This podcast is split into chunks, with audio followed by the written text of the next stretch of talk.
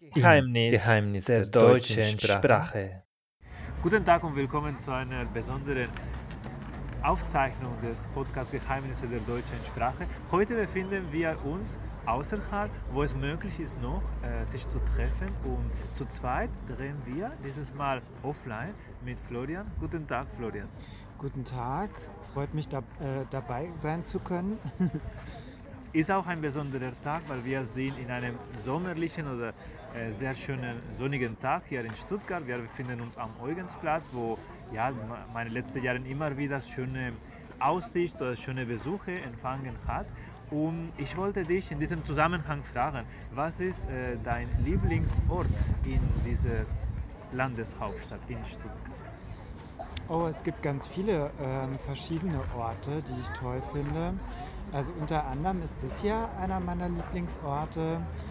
Ähm, ein anderer Lieblingsort äh, sind die Bärenseen, äh, wo ich nicht allzu weit weg wohne.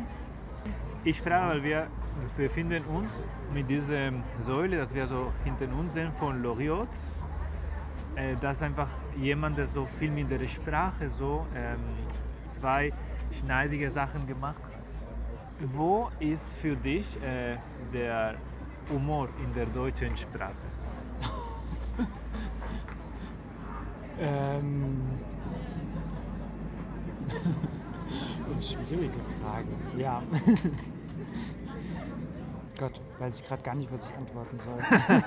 Man kann auch sich enthalten, natürlich. Ja. Eigentlich diese Säule war tatsächlich hier, genau ganz hinten sehen wir so diesen Hund mit diesen ja, griechischen genau. Säule. Da ist ein sozusagen äh, Nachlass von diesem Humorist, der eigentlich aus Bremen kommt, wenn ich mich nicht irre.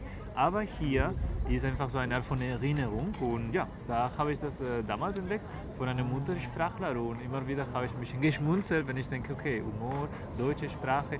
Eigentlich ist es möglich. Ich glaube, so mit meiner meinem Hintergrund, ich erlebe hier viel mehr so schwarzes Humor und ganz viel so bezogen auf Politik, also mhm. eher so wenig bezogen auf gesellschaftliche Sachen, die ich von meiner Kultur kenne. Aber mhm. trotzdem finde ich, dass ähm, Deutsch sehr zweischneidig sein kann und immer so, diese Doppeldeutung ist einfach ein Element, das einfach für den Humor helfen kann. Mhm. Du auch ähm, arbeitest viel also mit, dem, mit der Sprache. Sprache ist ein Werkzeug. Du kannst auch sozusagen auch ähm, in gewisser Art und Weise andere äh, Möglichkeiten von der Kommunikation, wie zum Beispiel die Gebärdensprache. Ja, genau. Also die Gebärdensprache ist für mich eine Ergänzung zur, ähm, zur verbalen Sprache. Ähm, Gebärdensprache in dem Sinne, dass ähm, das Verstehen unterstützt wird für denjenigen, der zuhört, dem ich etwas äh, vermitteln möchte. Ähm, genau, und äh, Gebärdensprache kann natürlich auch nochmal ähm, für denjenigen, der nicht die sprachlichen äh, Voraus, äh, äh, verbalen Voraussetzungen, also Voraussetzungen zur Verbalsprache, meine ich, besitzt, äh, eine Unterstützung sein, äh, sich auszudrücken. Was mir auch aufgefallen ist, ich hatte auch Kontakt professionell, vor allem mit Menschen, die zum Beispiel die Lippe lesen können. Das heißt, äh, Personen, die einfach auf diese nonverbale Sprache angewiesen sind, da ich selbst mhm. nicht die Gebärdensprache kann. Und es ist mir aufgefallen, dass einfach so viel mehr ähm, Mühe da gegeben wird, in diesem äh, sich zu verständigen. Und das äh, würde ich auch ähm, übertragen in einen Prozess, dass wenn man so eine Sprache lernt, man muss viel aufmerksam, man muss sich voll darauf fokussieren. Und dann kommt auch natürlich die Frage für dich als Gast, wie hast du andere Fremdsprachen gelernt? Welche Methode hast du eingesetzt? Mhm. Also das Fremdsprachenlernen beginnt ja in der Regel in der Schule. Ähm, und so die Methoden, die da angewandt worden sind, die ziehen sich eigentlich ähm, so durch, durch das komplette äh, die, die Fremdsprachenlernen durch, auch bis heute. Ähm, ein Schwerpunkt ist natürlich Hörverstehen, ähm, dann ähm, das Vokabellernen, bei dem man ähm, die einzelnen Wörter mit irgendwelchen Ereignissen am besten verbindet. So kann ich es mir am besten merken. zum Beispiel. Ähm, das ja, heißt, Sprache ist emotional.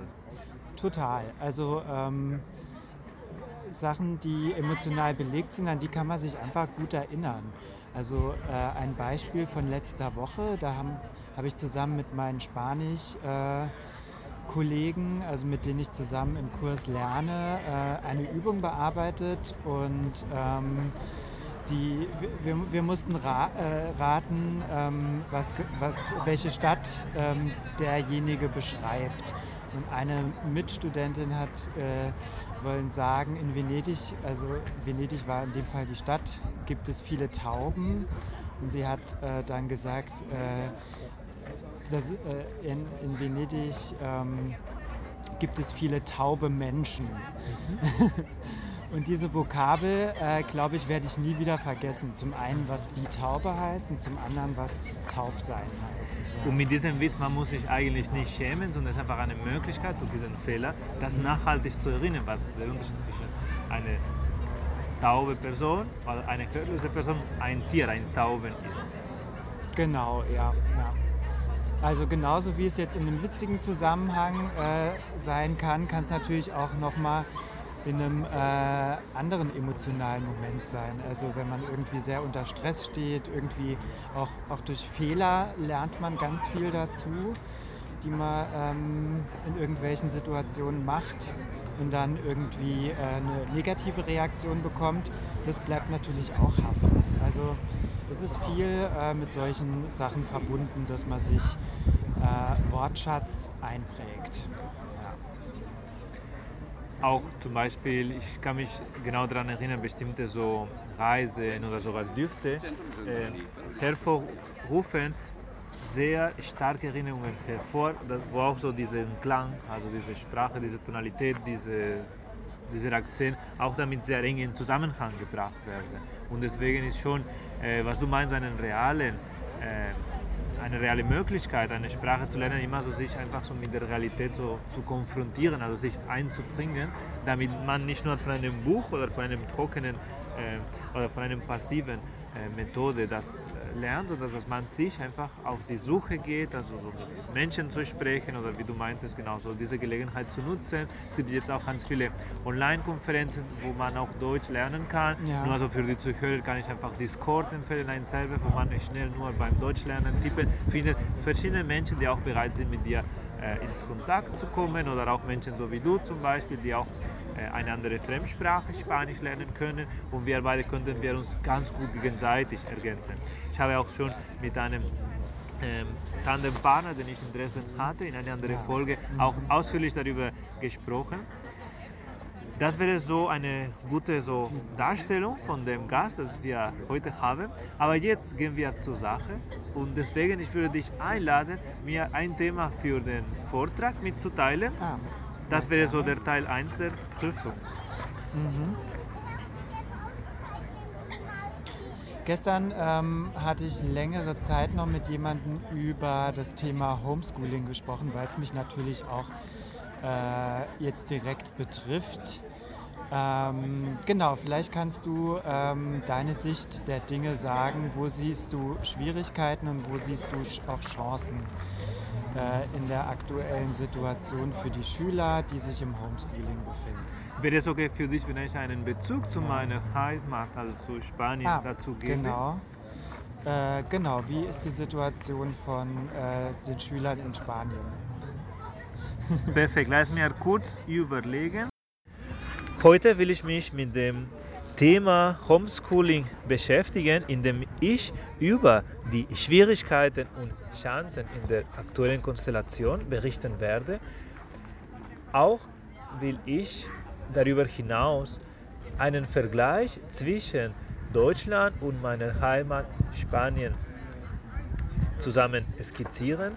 Danach werde ich zum Schluss meine persönliche Meinung äußern und insgesamt Stellung beziehen. In der heutigen Zeit, in der die Planungssicherheit kaum vorhanden ist, ist für unsere Schüler Bildung wichtiger als nie. Bisher hat sich seit März 2020 das sogenannte Homeschooling etabliert. indem die Inhalte werden digital vermittelt. Je nach Schulform werden immer noch Prüfungen vor Ort abgelegt werden. Dabei wird aber ganz viel auf der Strecke verloren gehen, vor allem die Möglichkeit, dass die Schüler in Gruppenarbeit bestimmte Soft Skills bzw. soziale Kompetenzen entwickeln. Das ist, was mir etwas Sorge bereitet, da in der Arbeitswelt, das heißt in der Realität, werden diese Kompetenzen äußerst gefragt und nicht nur die Möglichkeit, Inhalte aufzunehmen und die wieder in einer Prüfung formulieren zu können. Das ist aus meiner Sicht der fehlende Punkt für Nachhaltigkeit bei diesem Homeschooling. Auch ist für mich sehr besorgniserregend, dass die fehlende Alternative zu einer Digitalvermittlung führt dazu, dass die Elternteile, die zu einem unteren sozialen Sicht gehören, haben im Endeffekt kaum eine Chance, ein Gerät sich zu besorgen, damit die Kinder diese Unterrichte oder diese Hausaufgaben äh, machen können auf ein Tablet oder auf ein gut funktionierendes Laptop. Das ist schon ein, ein Nachteil und jetzt hat sich diese soziale Ungleichheit viel näher beleuchtet. Das ist aus meiner Sicht Aufgabe der Politiker, für diese soziale Ungleichheiten zu sorgen. Das äh, ist auch der Fall bereits in Berlin gewesen, wo obwohl viele äh, Abdeckung von dem Internetnetz vorhanden ist, es gibt mehrere Stadtviertel, wo nicht so viele Kinder einen regelmäßigen Zugang bzw. Ein, eine Gerätanschaffung sich leisten können. Wenn ich das mit meiner, meinem Heimatland vergleiche, wurden die Schule bis zum Schluss noch aufbewahrt. Das heißt, es wurde nur in den höheren Stufen, wie zum Beispiel Gymnasium hier oder Fachhochschule oder Universitäten, das auf Online-Unterricht gemacht. Ansonsten wurde es versucht, mit einer gewissen Idee, dass kleinere Gruppen oder im Schichtdienst die Kinder unterrichtet werden, immer noch diese reale, also dieser nicht virtuelle Umgang bevorzugt. Unter anderem, weil äh, die Technologie äh, nicht so vorhanden ist und auch die Lehrer nicht bereit waren, damals mit dem Anfang von diesem äh, Notstand sich auf digitale Wege umzustellen. Die Chancen, die ich sehe, sowohl in Spanien als als auch in Deutschland, ist, dass die Eltern können in diesem Prozess ein, endgültig einbezogen werden, weil die haben jetzt die Kinder häufiger zu Hause und sogar die Kinder, die Schüler, die zukünftigen Arbeitnehmer können auch Teil von diesem Prozess, also können eine Teilhabe haben. Die Studien zeigen auch, hat sich darauf erwiesen, dass das partizipative Lernen, also dieser Zusammenhalt, diese Interaktion viel hilft in der nachhaltigen Vermittlung und in dem äh, Zuwachs von Kompetenzen. Und jetzt wäre eine einzigartige Chance, die Kinder in diesen Prozess einzubeziehen. Zusammenfassend äh, habe ich festgestellt, dass das Homeschooling einige Nebenwirkungen im Sinne von äh, fehlende Tagesstruktur und einfach, äh, dass die Kinder einfach den sozialen Halt verlieren, also wie sie sich äh, in der Gruppe äh, zu, zu beherrschen sollen. Andererseits, äh, diese gewonnene Zeit kann dazu führen, dass die Inhalte besser gefiltert werden und vor allem, dass die Kinder viel mehr äh, aktiv Teil in diesem Bildungsprozess werden. Sie haben jetzt äh, eine einzigartige Möglichkeit, weil wir jetzt mit diesem neuen System, was aus meiner Sicht eher die Regel wird, anfangen. Und jetzt haben die Kinder dieses Stimmrecht und die Chance, alles auf einen besseren Weg wie in unserer Generation zu machen. In diesem Zusammenhang bedanke ich mich für die Aufmerksamkeit und natürlich stehe ich, stehe ich für Fragen deinerseits zur Verfügung, Flo. Ja, also vielen Dank für, die, äh, für deine Ausführungen. Ähm, sehr interessant, ähm, weil ich bisher von der Situation in Spanien gar nicht viel ähm, gewusst habe. Ähm, meine Frage wäre, ähm, die von dir angesprochenen Schwierigkeiten, die jetzt ähm, vor allem hier in Deutschland ähm, sichtbar geworden sind. Hätten Sie da einen Lösungsvorschlag? Äh, hättest du da einen Lösungsvorschlag? Ähm, beziehungsweise kann Deutschland da was von Spanien lernen? Konkret finde ich, dass Deutschland eine gewisse Flexibilität da bräuchte. Jetzt hat sich ein bisschen gezeigt, gut, äh, vor der Aufnahme wurden diese Öffnungsschritte gezeigt. Damals war das nicht der Fall. Das heißt, letztes Jahr wurde alles geschlossen, sine die, also ohne eine Perspektive. Jetzt haben sie sich auch ein bisschen äh, Relativismus eingelassen. Da ist was in Spanien schon äh, der Regelfall war. Das heißt, es ist Anpassungsfähigkeit und von Fehlern lernen weil nur mit einem hybriden System, das heißt die Schüler, die zum Beispiel nicht digitalisiert, deren Familien nicht digitalisiert sind, könnten immer noch diesen Unterricht mitmachen, damit sie diesen Abschluss bekommen.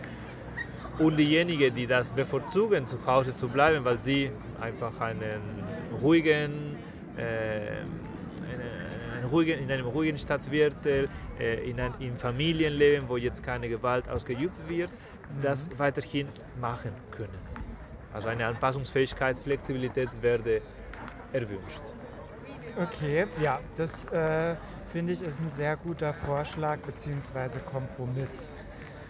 Ähm, dann zu dem Thema Möglichkeiten oder Chancen, die diese, ähm, dieses Homeschooling in der Pandemie bietet. Ähm, da habe ich gestern mit jemandem äh, gesprochen, der berichtet hat, dass vielen Schülern, ähm, die äh, sich ja, in der Schule oder in der Klasse nicht wohlfühlen, dass denen zum Beispiel das Homeschooling ähm, sehr gut bekommt, dass sie sich da viel wohler fühlen in den Situationen, mehr mitmachen ähm, und dadurch auch mehr äh, mitnehmen. Ähm, insgesamt hat sich gezeigt, ähm, finde ich in der Pandemie, dass äh, Schule dann doch mehr ist als nur, ähm, dass die Kinder da aufbewahrt werden. Welche ähm, Möglichkeiten für die Schulentwicklung siehst du denn?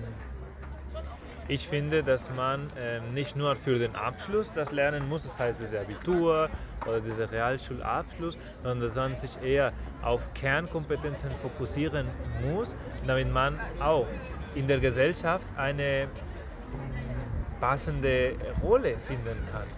Ich äh, habe immer so beruflich damit zu tun, mit Lebenskrisen, in dem auch der Ursprung liegt daran, dass man so unter Druck gesetzt wird, dass man diese bestimmte Note, diesen bestimmten Abschluss braucht, obwohl das äh, außerhalb einer bestimmten akademischen Welt nicht so relevant ist. Und ich habe auch zum Beispiel eine wissenschaftliche Arbeit gemacht, in der ich ganz, ganz äh, innovativ äh, mittels äh, einer digitalen Plattform, das heißt das äh, Google Drive, wir haben so einfach einen Text gemeinsam erfasst. Eine Art von Positionspapier, um die Rolle der Ausbildung, der medizinischen Ausbildung in dieser Zeit. Das hat gezeigt, dass wir viel miteinander lernen können. War zwar mühsamer, wir mussten immer wieder so kurze Besprechungen halten, es gab immer wieder technische Störungen, aber wenn ich daran denke, es hat mich viel mehr gebracht, als wenn ich nur so meine, meinen Teil, also meine zwei, drei Seiten gemacht hätte und ich hätte dann hinterher versucht, das zusammen zu basteln, damit das einen gewissen Stil hat, statt dass wir das immer wieder uns gegenseitig ergänzt haben. So wäre es für mich eine, eine sehr, sehr neuartige Form, etwas Neues zu lernen. In diesem Fall, wie man gemeinsam so ein Ziel erreicht, in diesem Fall so diese Artikel zu publizieren. Und das würde ich natürlich äh, mich, mir wünschen, dass vielleicht du in deinem Alltag ähm, in diesem Schulform oder in anderen genau, öffentlichen ähm, Diensten auch so die Regel wird, dass man eher äh, eine offene Teilnahmekultur entwickelt, das wäre auch für die Schüler eine, eine Spiegelung oder einfach eine, das wird denen gezeigt, dass es anders funktionieren kann. Mhm. Jedoch immer noch dran, weil ich bräuchte von dir eine Art von Statement über ein anderes Thema, worüber uns die nächsten fünf Minuten auseinandersetzen können. Welches Thema oh. hast du jetzt diskussionsreif dir überlegt? Äh, zum, als Anlass zum nächsten Thema ist mir eine Grafik in den Sinn gekommen. Also gestern ähm, auf meiner Heimfahrt von der Arbeit habe ich einen kurzen Radiobeitrag gehört, in, der, de, in dem es darum ging, ähm, dass äh, eine Wissenschaftlerin aus Australien herausgefunden hat, dass äh, das Powernapping ähm, einen großen Anteil ähm, zu einem gesunden Alltag leistet. Also ich lege mich jeden Tag, sobald ich von der Arbeit komme, eine, eine halbe Stunde hin und empfinde das als große, ähm, äh, gro große Entspannungsmethode, die ähm, letztendlich auch dazu führt, dass ich mich sehr gesund fühle. Äh, können, kannst du das ähm, bestätigen oder hast du äh, andere Möglichkeiten oder ähm, Sichtweisen, äh, wie man zur Entspannung kommt? Entspannung ist ein zentraler Aspekt in unserem Leben. Ich habe zum Beispiel immer wieder Schichtdienst, auch so während der Aufnahme mache ich das in einer kurzen Pause von meinem Schichtdienst. Ich äh, empfinde, dass äh, solche Möglichkeiten gehören zu demjenigen, die das leisten können. Und da ich es mir nicht leisten kann, kann ich das wenig beurteilen. Und das ist im Hintergrund, ich habe ich immer dafür plädiert, äh, welche Methode könnte kurzfristig überall eingesetzt werden. Leider nur dieser Mittagsschlaf kann sich äh, derjenige leisten, der zum Beispiel Homeoffice macht oder ähm, eine äh, Tätigkeit hat, wovon sehr planbare Arbeitszeiten möglich sind. Und deswegen, ich bin der Meinung, man sollte äh, andere Entspannungsmethode nutzen, wie zum Beispiel Taping, also das bedeutet auf Englisch sich äh, zu spüren, sich zu berühren, indem man einfach so kurze Bewegungen oder kurze so äh, Punkte äh, drückt oder berührt, sei es zum Beispiel die Wangen oder, oder die, die Brüste, damit man ein bisschen so in einem gewissen so Rhythmus kommt. So wie wenn man so zum Beispiel etwas trommelt und ein gewisses Rhythmus dabei erschafft, so etwas Vergleichbares. Was sagst du dazu? Es kommt natürlich, wie du gesagt hast, auf den Beruf an, ähm, welche Zeitfenster einem im Alltag zur Verfügung steht. Und ähm, also die von dir angesprochene Methode ähm, ist dafür einige, die ähm, sich nicht leisten können, ähm, zu schlafen, bestimmt auch nicht schlecht. Ähm, die wissenschaftliche Analyse hat ergeben, dass aber vor allem die, das Powernapping ähm, auch zu mehr Produktivität führt. Wie, was hältst du von der Idee, dass auch ähm, ja, die Arbeitgeber sich vielleicht Gedanken machen müssen, wie sie ähm, so etwas ihren Angestellten ermöglichen können. Dazu muss ich sagen, dass bereits Initiativen auf den Weg gebracht sind, indem man zum Beispiel eine Art von aktive Mittagspause macht. Aber diese Mittagspause ist eher aktiv. Das heißt, man wird nicht einschlafen, sich hinlegen, sondern sowas wie eine kurze ähm, Runde von Joggen oder Yoga machen das würde ich eher, äh, diese Frühaktivierung, also diese körperliche Tätigkeit, weil man meistens im Büro sich kaum bewegt, würde ich eher bevorzugen. Und auch, äh, wenn ich jetzt dran, mich daran erinnere, an große Konzerne in China oder in Japan, die machen auch so bestimmte ähm, sag ich mal, Verteidigungskunstformen als Einführung in den Tag. Und da wäre es für mich eine bessere Wahl, da ich noch nicht in Berührung gekommen bin, so mit diesem Power Naping. Das ist äh, schon so, dass immer wieder so neue Konzepte äh, kommen. Ich kenne zum Beispiel, dass meine Oma äh, von Sonnenaufgang bis Sonnenuntergang gearbeitet hat. Sie hat sich zum Beispiel auch äh, das nicht leisten können. Mhm. Vielleicht ist es möglich in dieser australischen Gesellschaft, wie du gemeint hast. Ähm, vielleicht. Also ähm, es geht natürlich auch immer so um die Langzeitfolgen. Also jemand, der von Sonnenaufgang bis Sonnenuntergang arbeitet, merkt es vielleicht nicht in seiner, sage ich mal, jugendlichen Phase, aber ähm, äh, die, die Folgen werden wahrscheinlich irgendwann dann doch spürbar. Deswegen denke ich schon, dass man sich äh, in der Arbeitswelt da auf jeden Fall Gedanken machen muss und ähm, solche ähm, Ruhephasen ähm, auch seinen Mitarbeitern zugestehen bzw. ermöglichen soll. Ich sehe deinen Punkt, aber mhm. wenn du das als auf eine praktische Ebene ähm, umsetzen solltest, das heißt praktisch, dass jeder Beschäftigte eine Stunde länger da bleiben soll bei diesem Arbeitsplatz. Und dann diese Kinderbetreuung oder die anderen äh, Tätigkeiten, sage ich mal, wenn jemand so in einen Verein gehen will, ist auch schon äh, kollidiert ne, von den Arbeitszeiten. Deswegen wäre ich ein bisschen skeptisch, inwieweit das umsetzbar ist. Aber ich könnte es mir durchaus vorstellen, dass in bestimmten Berufe, wo zum Beispiel nur Teilzeit gearbeitet wird, dass man so die Chance gibt, äh, so mit diesem früher gehen oder äh, später ankommen und dass man einfach so eine Rückmeldung gibt, wie hat dieser Mittagsschlaf funktioniert, dann kann man das einfach eventuell auf andere Gruppen übertragen, bevor das einfach zu einer Umstellung von der gesellschaftlichen Zeit führt. Wäre das für dich ein Kompromiss? Ja, auf jeden Fall.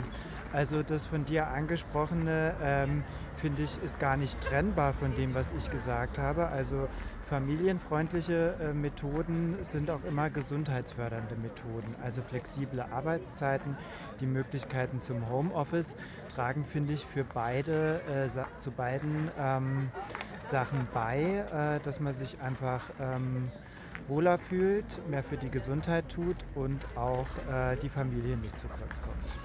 Mir ist im Endeffekt bewusst, dass wir uns beide aufgrund von unseren Berufungen für ge einen gesunden Lebensstil einsetzen und wir hoffen, wir können ein ähnliches Ergebnis erzielen. So wäre eine übliche Diskussion bei dieser Prüfung gewesen. Wir waren auch in der Zeit. Ich hoffe, äh, vor allem ich, hätte ich das bestanden. Ich bedanke mich für deine. Teilnahme und natürlich werden wir uns in einer näheren Zukunft vielleicht äh, ohne so viele Einschränkungen uns wieder in einem, einem schönen Ort, so wie diesem fast sommerlichen Tag, uns wieder aufhalten können. Wir werden jetzt ein Eis essen und bis zur nächsten Folge. Also ich bedanke mich für die Aufmerksamkeit und freue mich auf das Eis. Weitere Folgen findet ihr in der Webseite von redcircle.com sowie in deinem Lieblingssozialen Netzwerk der deutschen Sprache.